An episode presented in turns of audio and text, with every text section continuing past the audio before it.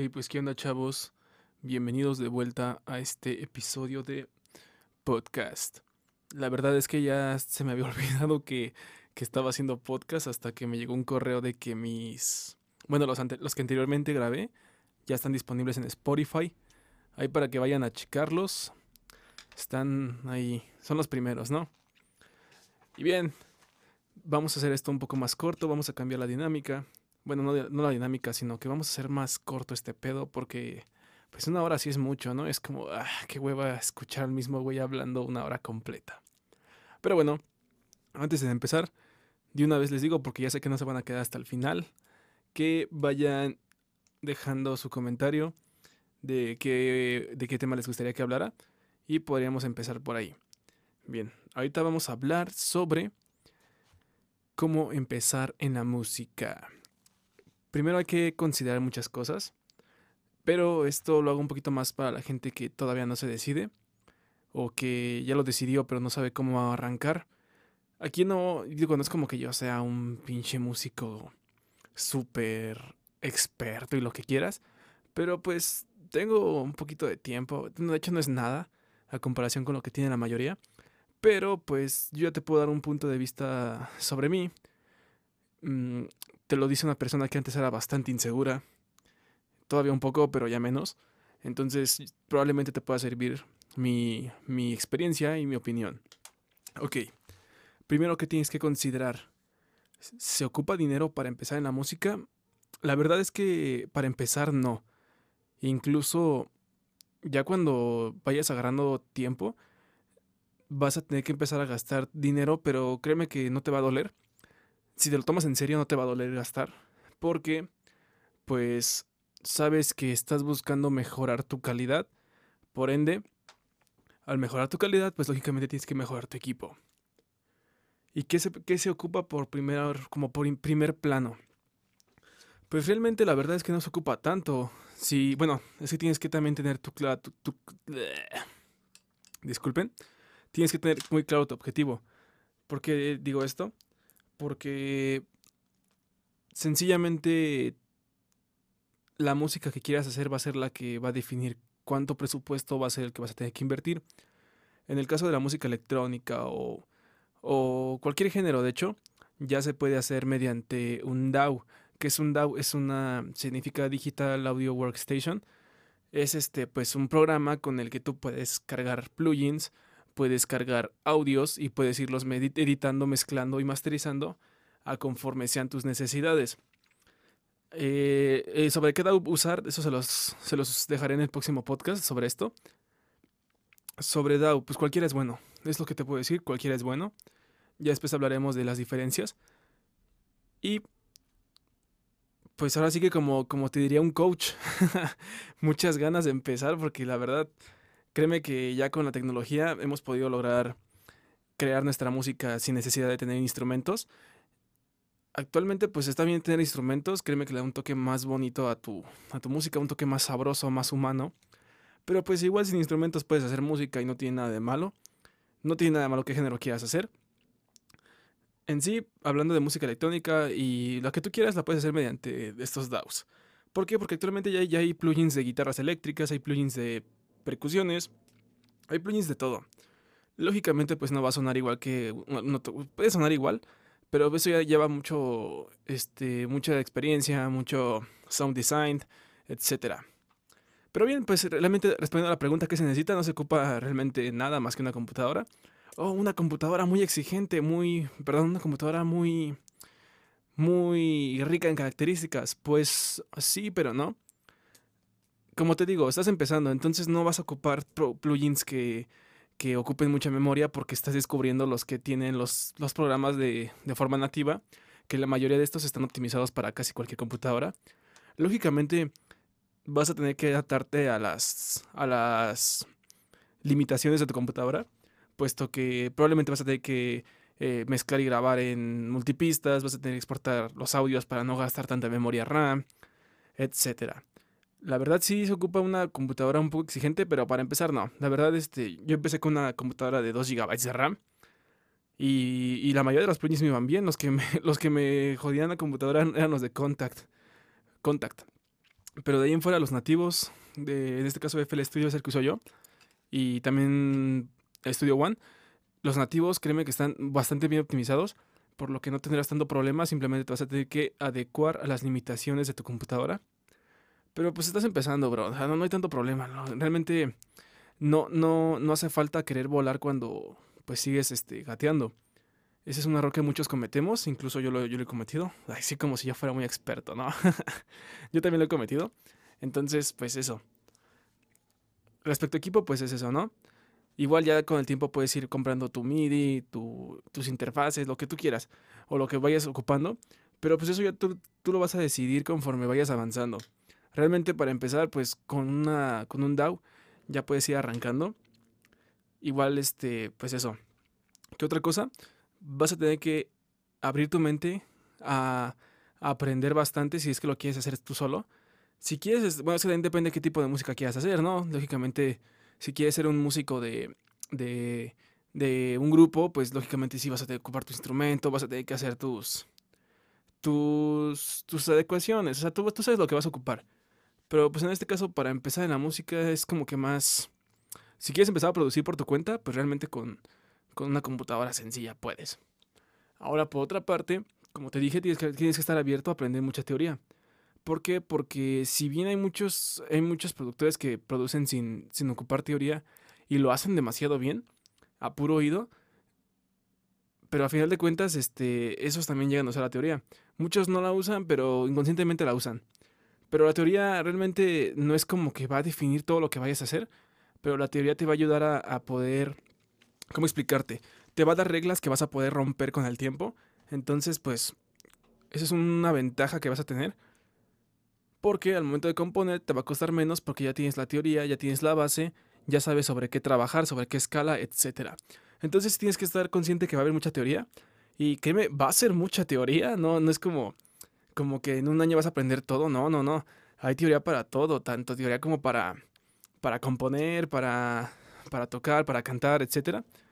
Y que realmente no es tanto el problema, de hecho, porque ya con que sepas la teoría prácticamente la puedes pasar a cualquier instrumento, pero ya en este caso ya, entra la técnica, pero a final de cuentas la teoría te va a ayudar a abrir un campo en el que tienes más posibilidades de crear. No más posibilidades, mejor dicho, más, más conocimiento sobre dónde ir a rascarle. Tú vas a saber a qué escala vas a irte, porque qué escala suena así, qué escala suena acá, pero a final de cuentas no te hostigues tanto con la, con la teoría, porque, pues, a final de cuentas, llega un punto en que usas tanto la teoría que suena, suena bien, pero suena inhumano, suena, suena demasiado perfecto que ya pierde la magia.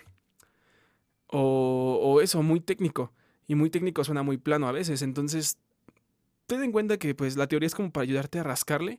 Pero a final de cuentas no quiere decir que todo lo que tengas que hacer vas a hacer una teoría y salir una escala. Y si te, te sale de la escala está mal. No, no, no. Siempre recuerda esta frase mientras suene bien, está bien. A final de cuentas, la teoría te va, a, ayudar, te va a hacer un parote en respecto a, cómo sonar bien justamente o sobre otras cosas, pero mucha gente puede sonar bien sin ocupar la teoría y no tiene nada de malo sonar bien sin saber teoría, créeme, no tiene nada de malo. A final de cuentas, este es un arte que no se puede forzar, a muchos se les da casi instantáneamente, pero si no se, si no se te da instantáneamente, pues la teoría puedes usarla para llegar a tu objetivo. Lógicamente, pues no es como que en cuanto empieces ya vas a hacer obras maestras. Puede que sí, pero también otra cosa, la obra maestra no existe, no existe música perfecta, por ende, pues tú tranquilo vas a poder hacer tus cosas tranquilamente.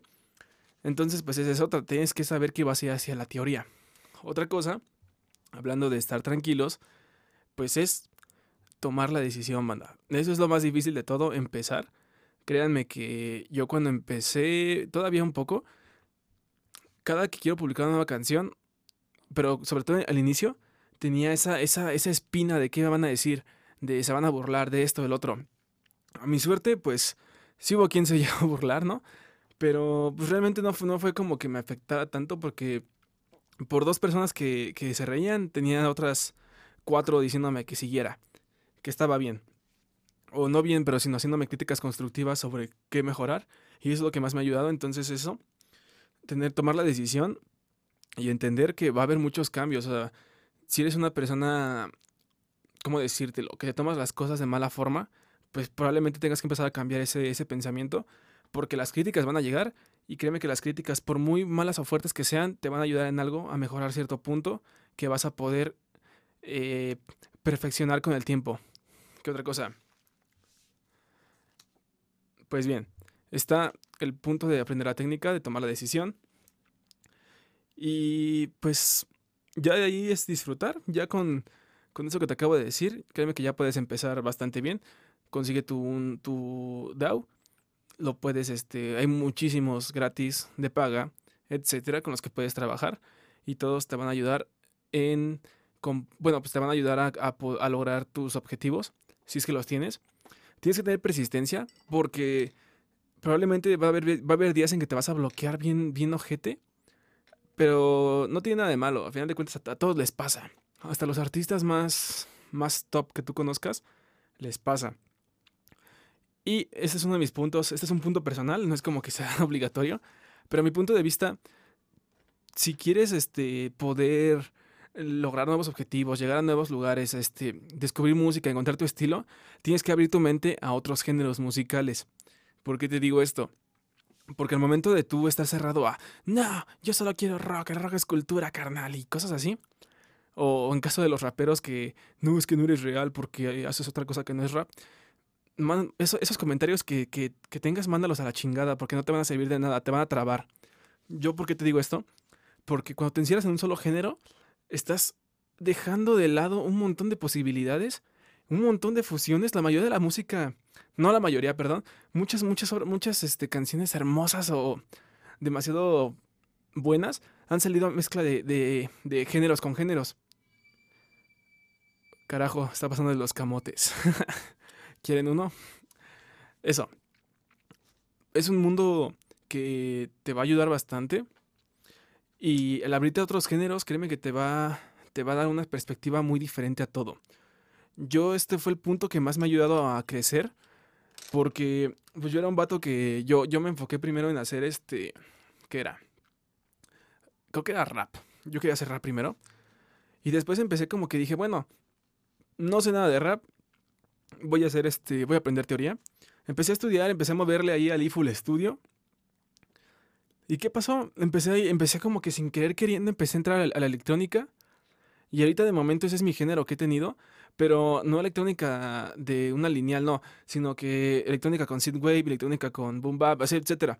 He estado mezclando, bueno, he estado intentando introducir géneros con otros géneros, pero porque, pero eso no hubiera pasado si estos géneros de acá no los hubiera escuchado antes. Entonces, eso es un, inconscientemente, esa música que, que tú abriste va a entrar al momento de que tú compongas. Entonces, créeme que, que abrirte otros géneros va a ser lo mejor que puedas hacer. Y aparte otra cosa, si te quieres dedicar a la producción o quieres trabajar como productor, ni modo que le digas a un reggaetonero, oye, no, no te voy a producir porque es reggaetón.